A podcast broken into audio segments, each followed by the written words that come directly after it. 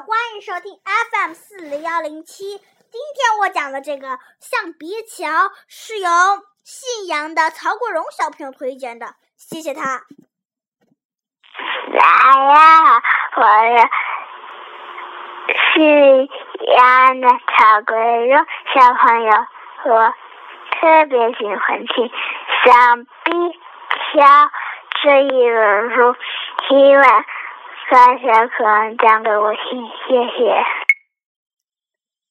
小河两岸住着许多小动物，每天它们来来往往走过小桥，摘野果、采蘑菇、走亲戚、看朋友，可热闹了。一天，大雨冲坏了小桥，桥这边的动物想，让桥那边的动物来修吧。桥那边的动物想让桥这边的动物去修吧，就这样，你等我，我等你。小桥一直没有修好，小鸡生病了，不能去河对岸看病，山羊爷爷也不能到河边看望小孙子，大家都觉得很不方便。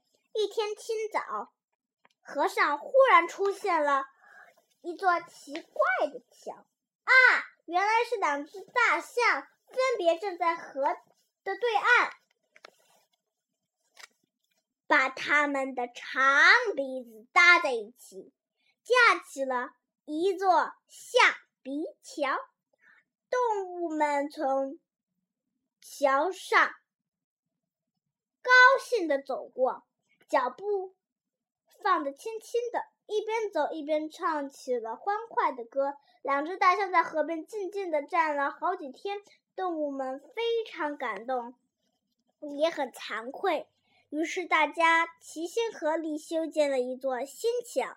为了感谢两只热心的大象，大家给新桥起了个名字，叫象鼻桥。这个故事讲完了，下一个故事讲的名字叫。咕咚，是由河北的陈柳鱼小朋友推荐的，谢谢他。大家好，我是河北的陈柳鱼小朋友，我特别喜欢听咕咚的有声，希望大家可以让我听。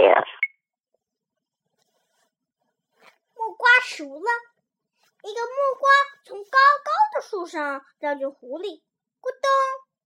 兔子吓了一跳，拔腿就跑。小猴看见了，问他为什么跑。兔子一边跑一边叫：“啊，不好了！呃呃，咕咕咕咚咚咕咚，可怕！啪啪啪，急了！”小猴一听，就跟着跑起来。他一边跑一边叫：“不好了，不好了！啊，咕咚来了！”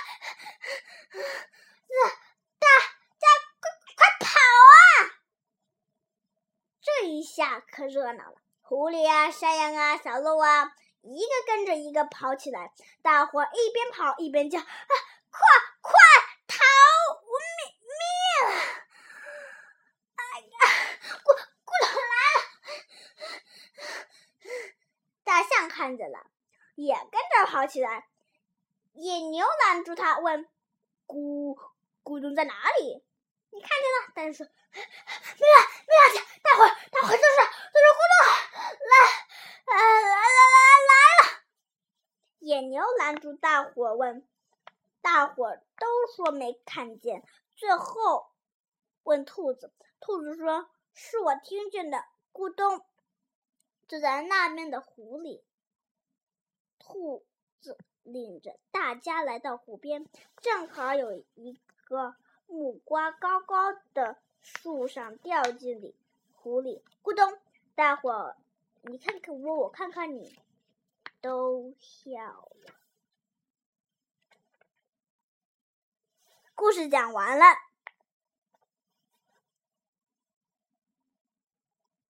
希望下次来收听我的节目。再见。